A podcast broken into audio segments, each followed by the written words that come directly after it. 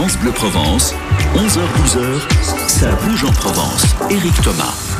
Elle est parisienne pour sa carrière artistique, mais provençale avant tout. Bonjour Marion Rampal. Bonjour. Vous venez de sortir un nouvel album qui s'appelle Oiselle. Oiselle, c'est le nom ancien pour dire oiseau. Et puis j'ai rajouté un Z, un peu pour faire penser à ces réinventions de la langue française qu'on peut retrouver dans le créole ou dans l'acadien, dans, des langues françaises qui viennent d'ailleurs, qui m'influencent beaucoup pour écrire des chansons. Dans cet album, j'ai voulu explorer vraiment la forme chanson qui m'attire depuis toujours.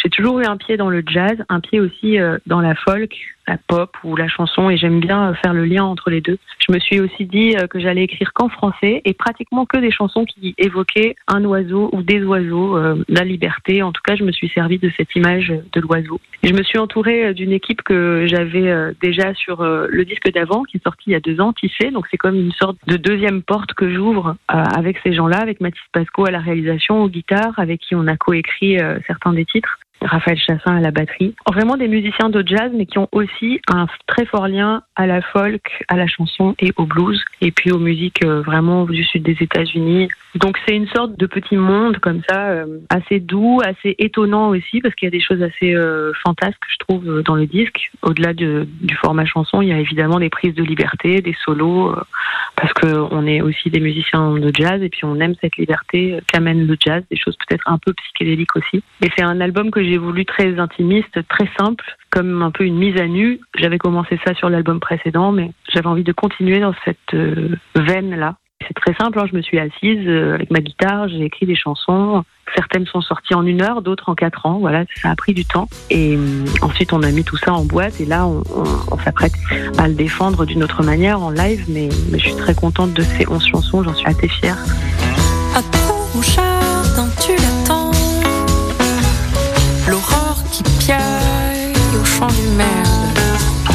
Et là, sous